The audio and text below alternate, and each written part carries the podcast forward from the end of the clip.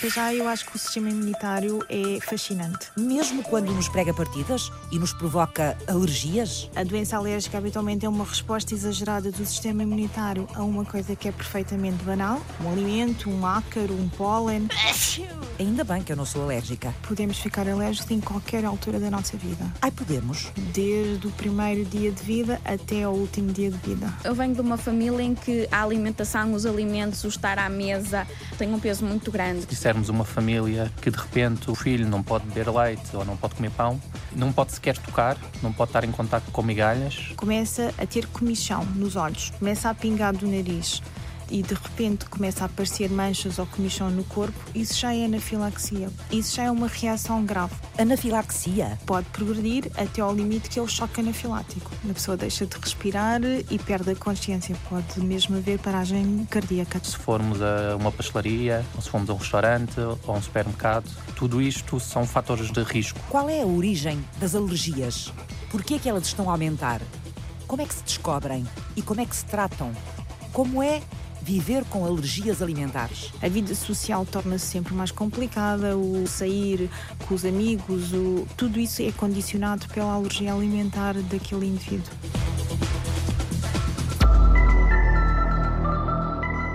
Nos doentes com alergia ao peixe, ou a família raramente consome peixe ou manipula peixe ou confecciona peixe quando a pessoa está presente, ou então a, o doente não pode entrar no local que está a ser confeccionado, sobretudo uhum. quando tem sintomas por via inalatória. Por exemplo, nos doentes mais alérgicos, mais sensíveis, tem que lavar bem a boca, não pode dar um beijinho com a boca contaminada de, dos alergénios ao qual o doente é alérgico. Ana Célia Costa vê doentes com alergias alimentares todos os dias, no Hospital de Santa Maria, em Lisboa.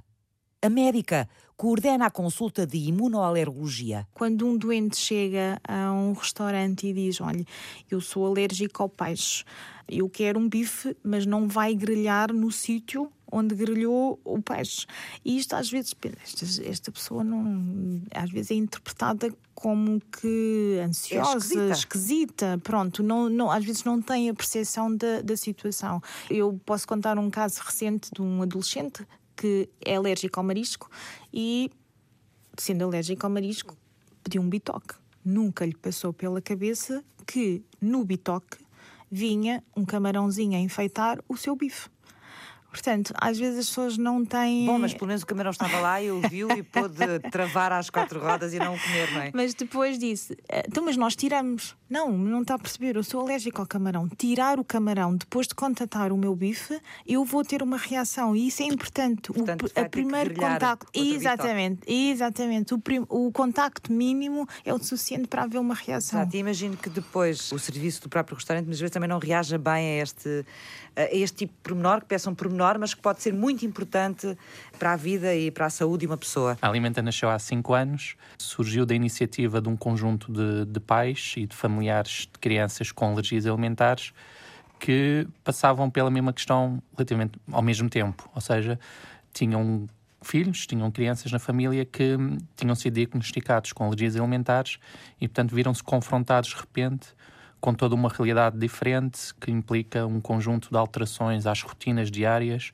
e um conjunto de preocupações no dia a dia muito elevados. José Luís Dias é jurista e é um destes pais. No caso do meu filho, ele tem múltiplas alergias, tem alérgico ao, ao leite, aos cereais com glúten, ao ovo e aos frutos secos casca rija e ao amendoim. Já foi a mais, entretanto foi superando algumas alergias, mas desde basicamente que ele nasceu, que ele fez aquilo que muitos imunoalergologistas chamam marcha do alérgico. Ele quando era bebê e ainda só amamentava, ele tinha epiderma tópica, eh, muito acentuada aliás, e depois quando tentámos introduzir pela primeira vez o leite e o glúten, ele reagiu, teve, quer num caso, quer no outro, um choque anafilático, depois logo aí fez testes e percebemos o, todo o espectro da, da situação dele, mas foi desde, desde bebê. José tornou-se um pai alimenta.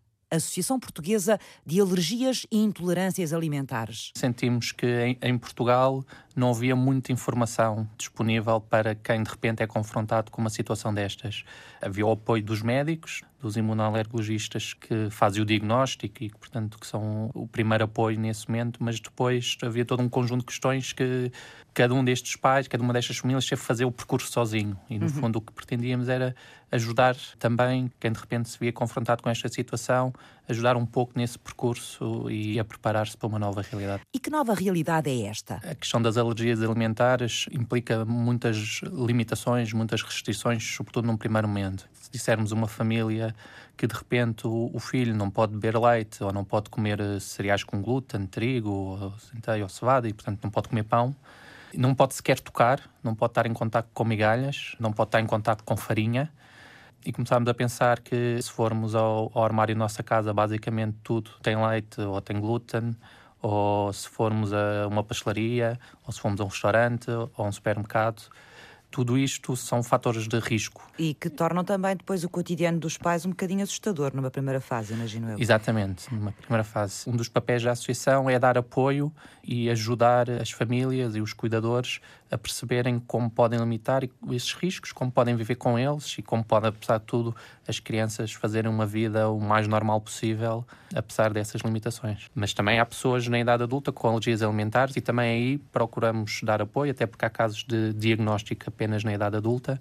São adultos que de repente também veem a sua vida levar uma volta grande. O que é que as alergias têm a ver com o nosso sistema imunológico? E a forma como ele funciona. É um sistema extremamente complexo, com múltiplas células, múltiplos mediadores eh, inflamatórios e que responde de uma forma exagerada a um alergénio que é banal, não é? Que é o caso dos alimentos, que é o caso dos ácaros, o caso dos pólenes. Ana Célia Costa imunoalergologista. A imunoalergologia é uma especialidade muito abrangente, é uma especialidade efetivamente recente e que estuda tudo o que é doença alérgica em qualquer idade, desde a idade pediátrica à idade adulta e ao, ao idoso. E porquê é que não se diz só alergologista ou alergologia e diz-se imunoalergologia. imunoalergologia. Porquê? Porque tem um grande componente em termos de doenças que incide sobretudo sobre o sistema imunológico, ou seja, a maior parte das doenças alérgicas tem por de base algum distúrbio imunológico, que pode ser no sentido exagerado, e são todas as doenças alérgicas habitualmente.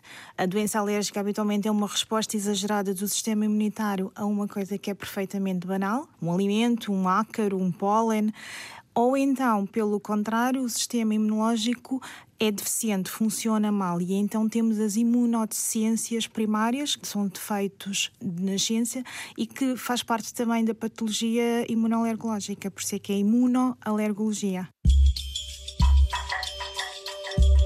Se o sistema imunitário reage mais, alergia. Se reage menos, imunodeficiência primária. Eu venho, eu venho de uma família em que a alimentação, os alimentos, o estar à mesa, o cozinhar tem um peso muito grande. Cozinheiras de mão cheia em que se passa muito tempo à mesa, que as festas envolvem muita alimentação. E eu depois comecei a perceber também pequenina, quando demos a roda dos alimentos, que havia alimentos que nós podemos comer mais vezes, que outros nos podemos comer menos vezes, que havia alimentos que nos faziam engordar, outros que faziam mal aos dentes, isto já desde pequenino. São coisas interessantes, portanto, é uma coisa que faz parte do nosso dia a dia, não é? Nós comemos todos os dias. Sempre foi uma coisa que me despertou curiosidade. Inês Pádua, nutricionista. E, entretanto, comecei a perceber que existia um curso de nutrição, que era Ciências da Nutrição, em que se estudava de que forma é que os alimentos podiam interferir na nossa saúde e de que forma é que nós podíamos mexer com a alimentação. E eu pensei, isto é fantástico, ciência mais alimentos deve ser uma coisa incrível. A nutrição levou Inês até ao doutoramento em alergias alimentares.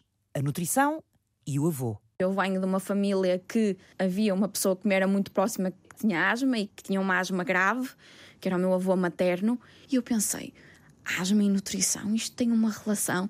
Também é muito aquele apelo emocional e sentimental, não é que uma pessoa pensa, afinal, posso fazer alguma coisa nesta área. A nutrição, o avô e um professor que lhe dizia: Não deixe de lado a alergia alimentar, que é uma área nova, não está muito estudada, ainda ninguém pegou nisto.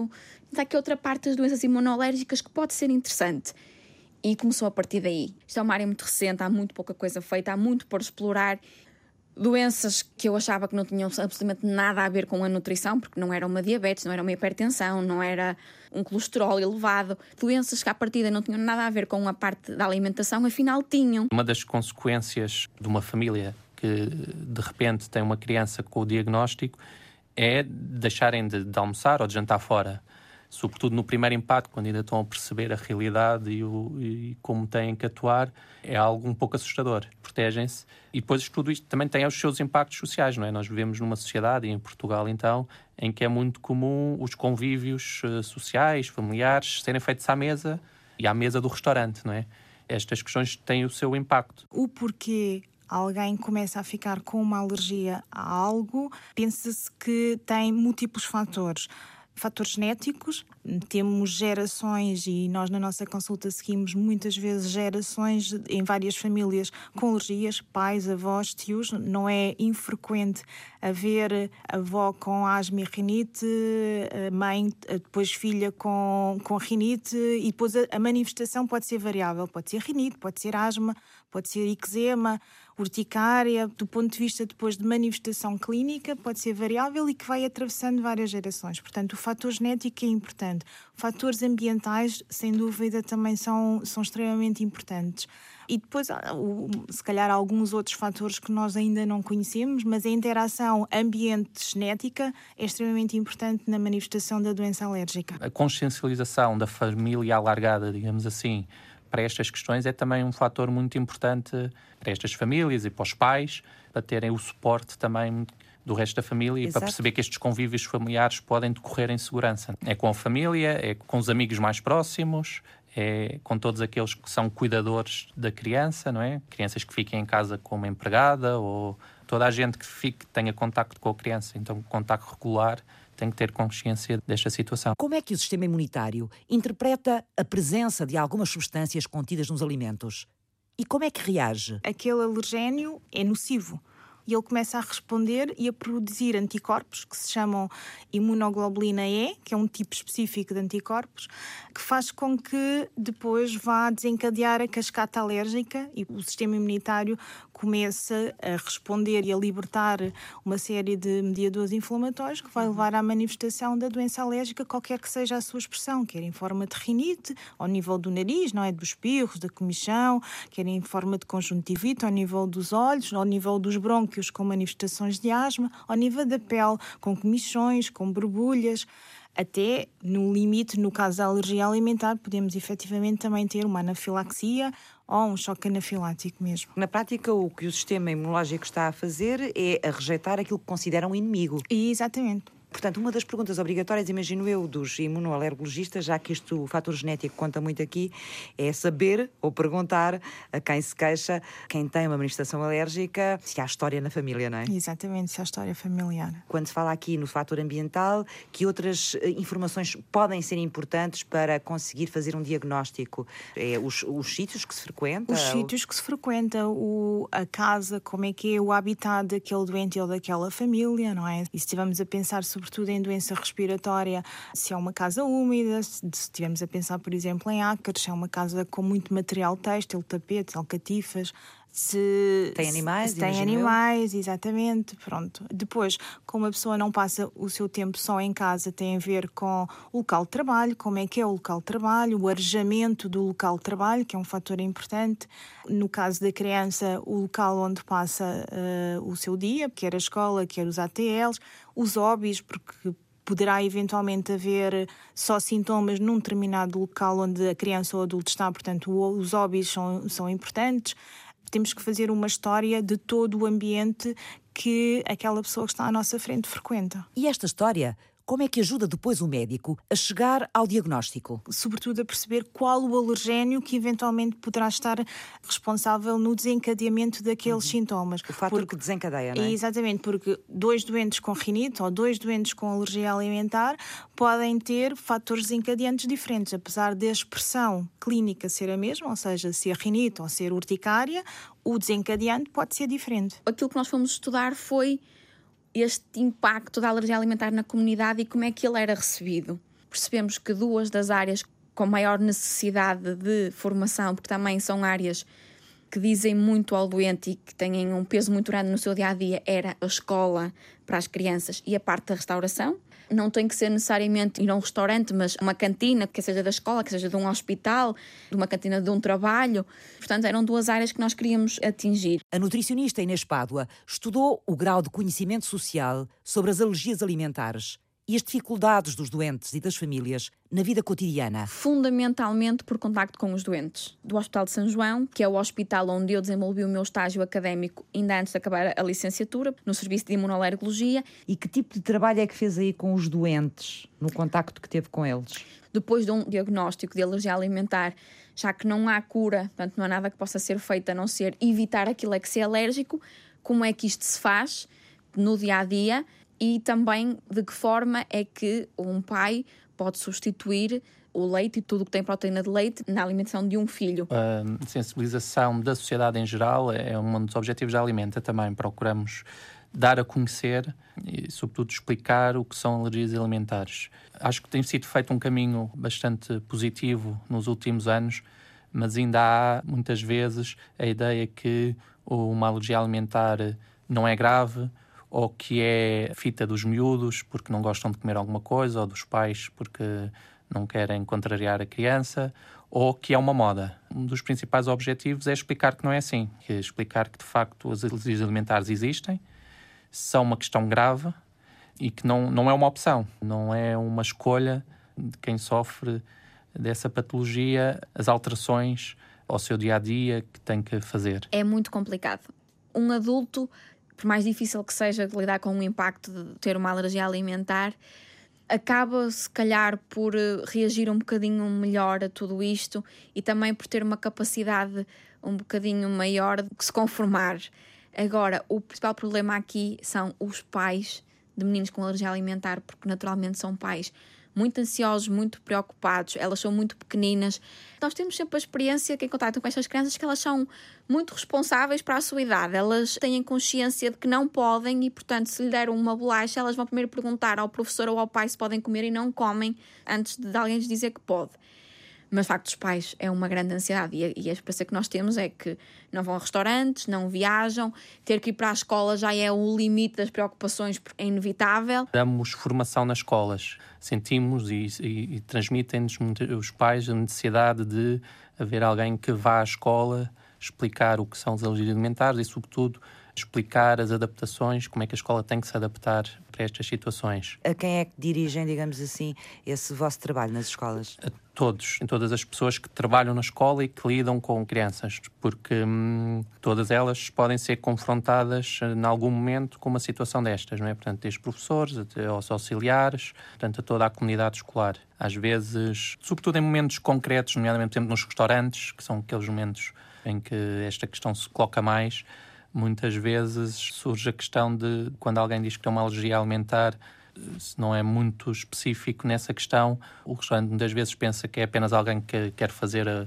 uma destas dietas do, do glúten, por exemplo, que agora estão muito na moda, ou apenas alguém que não gosta de determinado alimento e que, portanto, diz que é alérgico para não o comer e nem sempre percebem a importância e, portanto, nem sempre têm os cuidados que devem ter. Embora cada vez mais haja cada vez maior consciência, de facto, da seriedade do, do, do problema e dos riscos que as pessoas correm. A primeira linha diagnóstica, depois de uma boa história clínica efetuada, são os testes cutâneos por picada. São os testes cutâneos que nós utilizamos, extratos comerciais, uh, dos alimentos suspeitos. Extrato de pêssego, extrato de maçã, extrato de amêndoa, extrato de leite e das suas proteínas.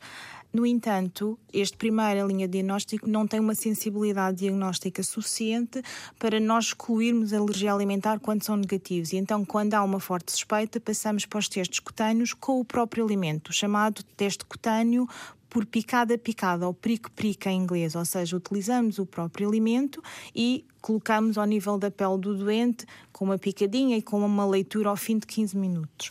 No entanto, o diagnóstico definitivo passa sempre por uma prova de provocação alimentar em meio hospitalar, em hospital de dia, com o doente vigiado, onde vamos introduzindo o alimento em doses crescentes progressivamente para objetivar a reação. Isto se os testes forem negativos e se houver uma grande suspeição clínica, porque se os testes forem positivos e com suspeição clínica, com uma relação causa-efeito muito óbvia, praticamente o diagnóstico está efetuado. Mas há novas armas ao serviço dos imunoalergologistas, capazes de afinar o reconhecimento de uma alergia alimentar, como o diagnóstico molecular. O diagnóstico molecular é importante Porquê? É que cada alimento tem vários alergénios e o perfil de sensibilização de dois doentes alérgicos ao mesmo alimento pode ser completamente diferente e isso tem repercussão no que eu vou ter que dizer ao doente em termos de medidas de evicção e em termos de prognóstico, se há um risco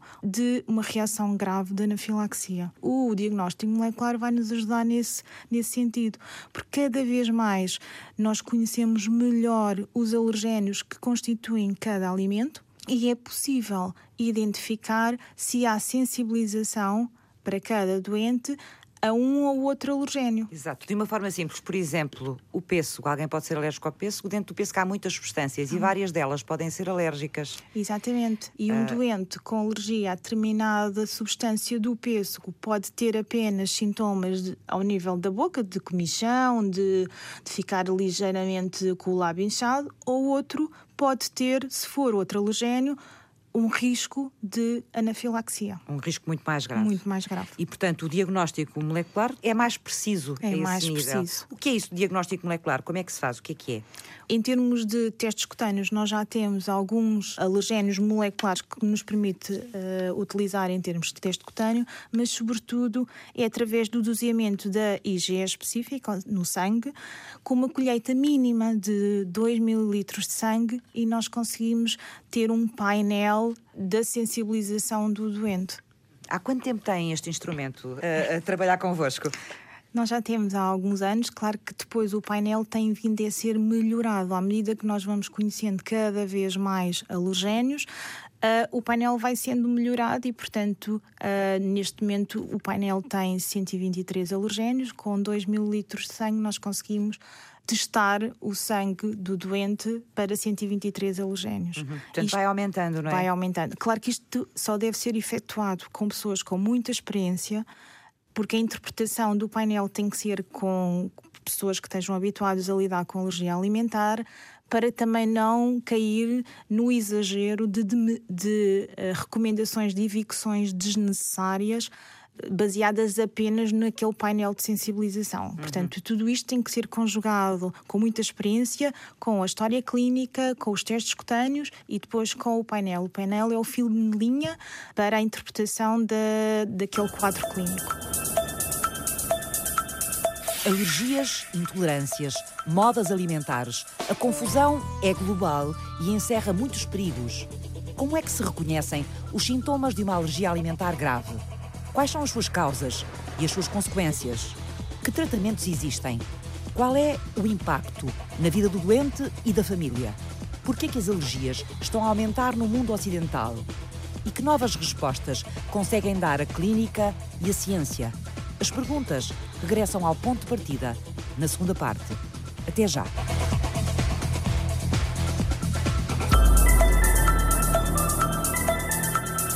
Em Portugal não havia muita informação disponível para quem de repente é confrontado com uma situação destas. Alergias alimentares. Quem acorda aos pais? Cada um destes pais, cada uma destas famílias teve fazer o percurso sozinho. Uma alergia alimentar é uma reação do nosso sistema imunológico ou imunitário a um alimento. Inês Pádua, nutricionista, especializou-se em alergias alimentares. Portanto, o nosso sistema imunitário está preparado para nos defender de ataques de substâncias ou agentes um bocadinho mais perigosos, portanto, um vírus, uma bactéria, um, um micróbio.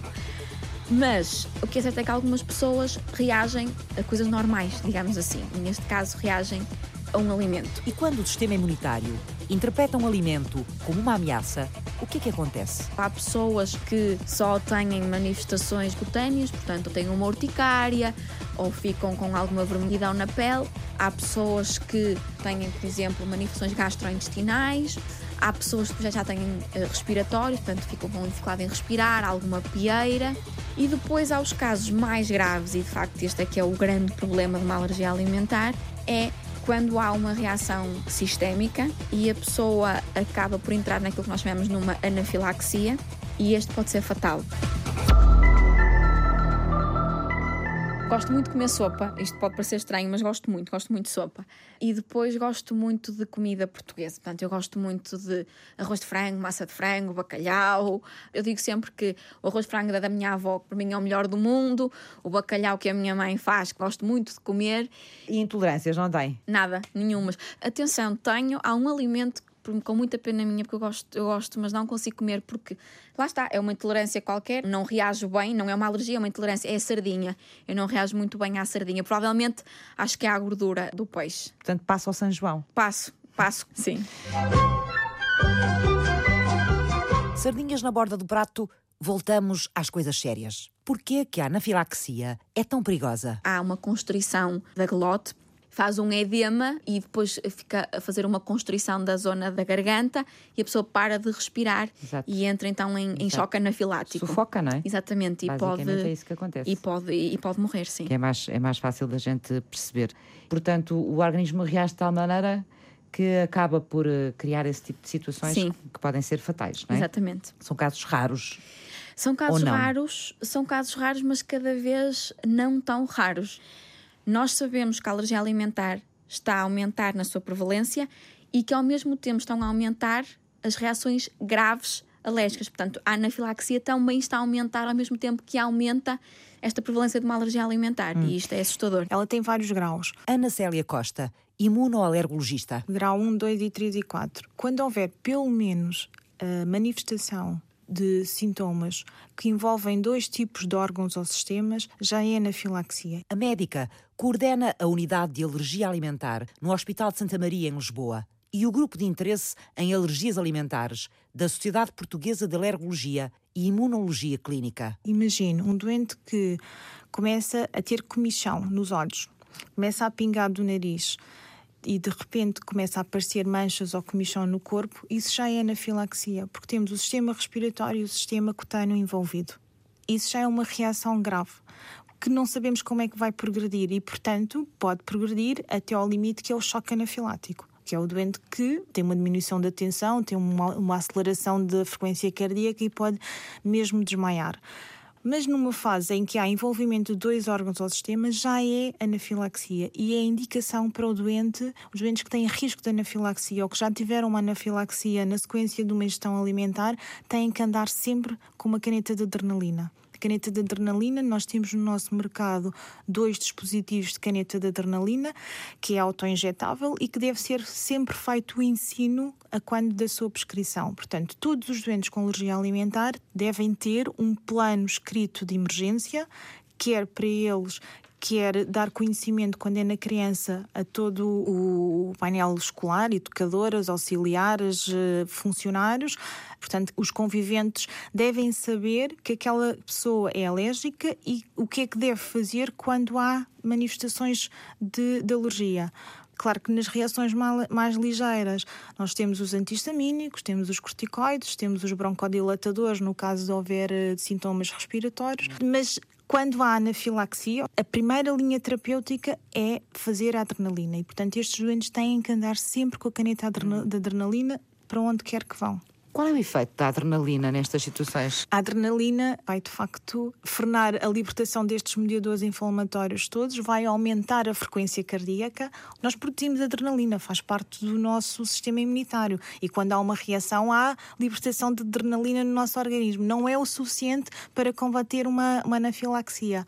Vai aumentar a oxigenação do nosso organismo, vai aumentar a circulação e, portanto, vai fazer com que o nosso estado de consciência melhor e depois vai inibir a libertação destes mediadores para que todos estes sintomas respiratórios, ou cutâneos, ou gastrointestinais um, se reequilibrem. Uh, exatamente. Em situações, nas situações eh, mais graves eh, de todas, o choque anafilático pode levar à morte. Claro. Em que circunstâncias? A pessoa deixa de quê? De respirar? Não consegue respirar? A pessoa deixa de respirar e perde a consciência. Pode mesmo haver paragem cardiovascular, ou seja, não só paragem respiratória, mas paragem cardíaca também. Na primeira vez que ele teve um choque anafilático, nem estávamos bem despertos para o que estava a acontecer. José Luís Dias está na direção da Alimenta, a Associação Portuguesa de Alergias e Intolerâncias Alimentares.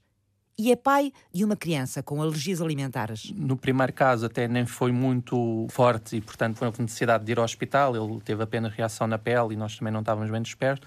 Na segunda vez ele já teve dificuldades respiratórias e, nesse caso, fomos ao hospital. Portanto, ele foi às urgências, foram dois logo identificados e fomos logo encaminhados para a consulta de imunologista, neste caso do Hospital Santa Maria. Em geral, a sensação que temos é que hoje a comunidade médica está desperta para esta situação embora continue a haver alguns casos de alguma ignorância ou de algum desconhecimento, muitas vezes até da, da, gravidade da situação, nomeadamente muitas vezes ao nível, não querendo generalizar de maneira nenhuma, mas ao nível dos pediatras que acompanham as crianças e que hum, muitas vezes não fazem o encaminhamento para a consulta de, de imunoalergologia. Há doentes que não podem contatar com o alergénio por nenhuma via, nem, nem por ingestão, nem por via inalatória. Imagina um doente que é alérgico ao peixe ou ao marisco, não pode passar num sítio, numa praça que tenha peixe e tenha marisco, porque a via inalatória em alguns doentes pode ser o suficiente para desencadear uma reação. E às vezes a evicção não é fácil uh, nestes doentes e, sobretudo, em doentes que têm alergias alimentares múltiplas, porque infelizmente nós não temos só doentes com alergia só ao leite, ou só ao ovo, ou só ao marisco. Muitas vezes temos doentes com alergia ao leite, ao ovo e ao marisco, ao leite, ao ovo e ao peixe. Portanto, há uma série ainda mais complexo. Mais é? complexo. Quer o trabalho do médico, quer o, o, a vida da pessoa. A vida da pessoa. Quando são alergias graves e múltiplas, há de facto um impacto na qualidade de vida destes doentes e estudos de qualidade de vida mostram efetivamente isso. Quer no doente quando adulto, quer na criança e, no, e no, nos pais da, da própria criança. A vida social torna-se sempre mais complicada, o, o sair com os amigos, o, tudo isso é condicionado pela alergia alimentar daquele indivíduo. Uma das maneiras fáceis, digamos assim, de identificar uma família que tem alguém com alergias alimentares é no supermercado.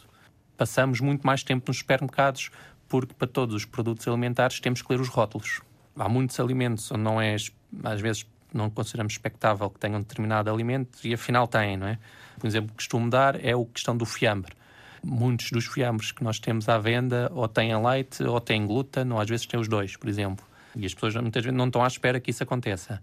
Felizmente, a legislação em Portugal, a legislação europeia, é bastante clara e bastante e, e funciona bem e todas essas situações estão sempre indicadas no, no, nos rótulos e nos ingredientes, têm que estar. Mas implica sempre, quando se vai às compras, estar a ler o rótulo e mesmo o rótulo de produtos que se compra uh, rotineiramente porque às vezes os produtos mudam a sua composição, mas não anunciam isso, e portanto só lendo o rótulo é que percebemos que houve essa, essa alteração. Não dá para tirar um produto da prateleira e meter no carrinho sem mais. Quando nós começamos a ler rótulos, alimentos que nós pensamos que é improvável terem determinado alergénio, por exemplo, o fruto seco ou o leite, por exemplo, o leite é quase ubiquitário, tudo quase tem leite. Fruto seco ou frutos de casca rija, isso depois é outra coisa, é nomenclatura que muitas vezes nós temos que ensinar ao doente e perceber que nem sempre diz fruto seco, nem sempre diz amêndoa, nem sempre diz pinhão, nem sempre diz avelã.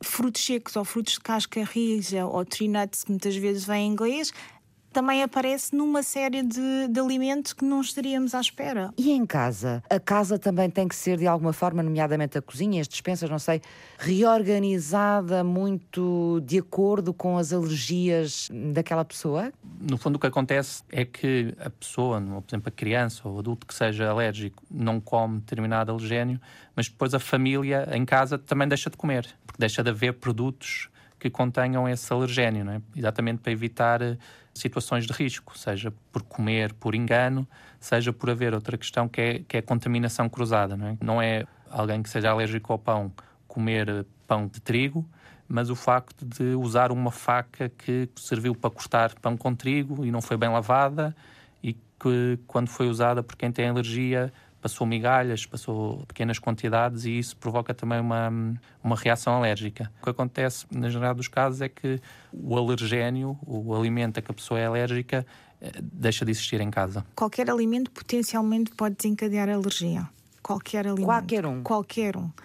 Os mais frequentes: leite, ovo, trigo, peixe mariscos, frutos secos. O que é normal, por exemplo, para uma família que tem uma criança com alergia alimentar e quer ir uh, a um restaurante, é, antes de ir, ligar para o restaurante e fazer um conjunto de perguntas exatamente para perceber se estão preparados e têm conhecimento suficiente para lidar com a situação. a percepção que temos é que a generalidade dos restaurantes sabem o que são alergias alimentares. Depois há aqueles que têm condições para acolher pessoas com alergias alimentares, há aqueles que não têm e às vezes até aqueles que não querem ter. Mas hoje a consciencialização do problema acho que é bastante maior do que há uns anos atrás. E temos outro problema grave, que é quando estas crianças não passam a alergia e elas atingem a pré-adolescência ou a adolescência. Porque ficam mais autónomas nas escolhas que fazem, não é? E porque também há aquela questão de se quererem integrar e de não quererem dizer que são doentes ou que são alérgicos, ou vamos todos ali comer uh, uma pizza mas pizza é um complicado porque eu nunca sei se tem base de queijo e a massa pode ter trigo e eu não posso comer. Também não quer dizer que não vou, portanto eu vou e arrisco e pode ser que a coisa corra bem. E de facto, os adolescentes é uma faixa etária que nos preocupa bastante. Correm mais riscos. Não tenho conhecimento de estudos, mas aquilo que a gente vai vendo pelas notícias, não é em Portugal, mas nos outros países, é uma, uma fase crítica em termos de situações fatais de situações de alergias alimentares que provocam a morte. Uma criança com alergias alimentares normalmente é aquela que os pais vão a todas as festas de anos e ficam na festa de anos, não é? Precisam de ter alguém que saiba atuar em caso de emergência, não é? Há todo um conjunto de limitações que estes miúdos têm e, aprendem a viver com elas. Para ajudar à inclusão segura das pessoas com alergias alimentares e para combater o desconhecimento da sociedade, a nutricionista da Universidade do Porto, Inês Pádua, decidiu criar uma ferramenta de formação. Uma ferramenta destinada sobretudo a quem trabalha nas escolas e na restauração. Mas foi preciso ultrapassar alguns obstáculos. Começamos a perceber que uma das primeiras coisas eram as chamadas barreiras à aprendizagem. Aquilo que as pessoas identificam como impeditivos para irem fazer alguma formação, nomeadamente o tempo, a disponibilidade, quer de horários, quer de deslocação, e depois também, obviamente, a parte económica. E se isto era visível nos profissionais da educação, nos profissionais da restauração, que de facto trabalham muitas vezes por turnos, cá muito complicado. Nós começamos a perceber que tínhamos que conseguir arranjar uma estratégia que fosse facilitadora neste, neste sentido. E nós então pensamos que a estratégia seria criar um curso online completamente livre, tinha uma data de início e uma data de fim, mas depois não tinha qualquer outro tipo de entraves ou de obrigações, poderia ser uma estratégia. Estratégia montada. O primeiro curso sobre as alergias alimentares arrancou o ano passado. Nós tivemos a surpresa boa da reitoria da Universidade do Porto achar que o curso tinha qualidade e de o implementar na sua plataforma e-learning, que foi lançada o ano passado, tanto que é o Academia UP, que é a plataforma e-learning da Universidade do Porto, e depois foi um bocadinho pedir ajuda às faculdades, neste caso de Medicina e de Nutrição, para divulgarem pelas suas mailing lists, também chegámos a fazer uma pequena divulgação uh, na RTP, também chegámos a enviar a câmaras municipais, correu muito bem. Tão bem que o curso voltou este ano e passou a integrar a oferta formativa da Universidade do Porto. A nutricionista Inês Pádua recorreu ao vídeo como ferramenta de formação. São cerca de 10 vídeos, 10 vídeos de 5 minutos, que vão desde conceitos mais teóricos e mais básicos, portanto, o que é uma alergia alimentar, quais é que são os alergénios mais frequentes, quais é que são as, mani as manifestações, como é que é feito o diagnóstico, até questões mais práticas depois direcionadas para as escolas ou para a restauração, do género na cantina, quais é que são os perigos efetivos. O que é que eu posso fazer para dar resposta a estes perigos? Dentro de uma sala de aula também há perigos, Quais é que são os perigos? Como é que o professor pode contornar estes perigos? Mesma coisa na restauração, o que é que pode ser feito ao nível da preparação das, das refeições, da confecção, do serviço, em termos de armazenamento e higienização? Quais é que são os, os pontos centrais que têm que ser assegurados? Outras perguntas ainda. Quantos portugueses têm alergias alimentares? Nós, em termos de Portugal, não temos eh, estudos de prevalências, temos estudos muito, muito localizados em consultas de, de alergia alimentar, que não reflete a população em geral, mas extrapolando um pouco dos outros estudos uh, americanos, 6 a 8% da população pediátrica e 4% da população adulta terá alergia alimentar. Por é que as alergias estão a aumentar nos países ocidentais? Esses são os fatores que tentamos eh, procurar e que não, não conseguimos definir todos, mas efetivamente os fatores ambientais, as mudanças no nosso ambiente, a mudança na, na forma como os produtos alimentares são confeccionados, a própria agricultura, todos os produtos que são utilizados, isso tem feito com que as alergias alimentares tenham aumentado. Depois, as mudanças dos hábitos alimentares também têm feito com que alguns alimentos que eram mais alergenizantes na idade adulta cada vez começam-se a comer mais cedo e, portanto, também faz com que apareçam cada vez mais cedo. E depois outros tipos de, de alimentos que não eram tão frequentes, por exemplo, na, na, nossa população e que vão começando a aparecer porque vamos adotando os hábitos eh, alimentares de outras populações. Por que é difícil desenvolver vacinas antialérgicas para as alergias alimentares? Na alergia alimentar, como a sensibilização a um, a um determinado alimento pode ser por uma multiplicidade de alergénios e como cada alimento tem muitos alergénios, tem sido difícil efetivamente conseguir, apesar de, da investigação exaustiva que tem sido feita nesta área, tem sido difícil elaborar vacinas para os vários alimentos. Uhum. Apenas num síndrome que se chama o síndrome de LTP e que a proteína é uma LTP, é uma proteína que é específica do pêssego, mas que é comum a uma série de outros alimentos. É a única vacina disponível, é a vacina sublingual, é ela em gotas, com este alergénio específico. Portanto, quando temos um doente com este tipo de alergias alimentares, pêssego e outros alimentos relacionados por sensibilização a esta proteína, neste momento é a única vacina que nós temos disponível no mercado. No entanto, relativamente ao leite, o que nós poderemos fazer, e que eu tenho feito nos últimos anos, é a desensibilização com o próprio leite, com doses crescentes do próprio leite, sobretudo quando a alergia ao leite chega à adolescência ou à idade adulta, com reações graves às vezes e, e, de facto melhora a qualidade de vida dos doentes. Hum, portanto, na prática é dar o leite em doses que depois deve especificar como médica, não é? Uh, como se fosse um medicamento. Mas sempre a nível hospitalar. É ensinar o sistema imunitário a reconhecer aquele alergénio como uma coisa banal a dizer: olha, vamos mostrando isto diariamente, deixa de responder, porque isto é uma coisa que faz parte do. do é normal, faz parte do dia a dia deste doente e, de, e tens que deixar de responder. Fizeram este programa Inês Pádua. Há autores que nos dizem que esta é a segunda onda na epidemia da alergia. A primeira foi o aumento dos casos de asma e de rinite alérgica depois da Revolução Industrial. E nós agora estamos a ter esta segunda onda na alergia alimentar. José Luís Dias. Há bastante desconhecimento ainda ao nível escolar desta questão e, sobretudo, há desconhecimento da gravidade, às vezes, das situações e de como é que devem atuar. Ana Célia Costa. No site da Sociedade Portuguesa de Alergologia e Imunologia Clínica temos folhetos disponíveis para a população em geral, de modo a orientar se o doente tem alergia a leite, ou ovo, ou trigo, ou frutos secos, o que é que deverá e quais são os alergénios a nível de rotulagem que deve evitar. Francisca Alves fez o apoio à produção. David Oliveira cuidou da pós-produção áudio. Eduardo Maio realizou e apresentou. Porque é que hoje em dia só o abacate, por exemplo, e nada contra o abacate, que é um, um fruto excelente, mas porque é que só o abacate é saudável e a laranja deixou de ser?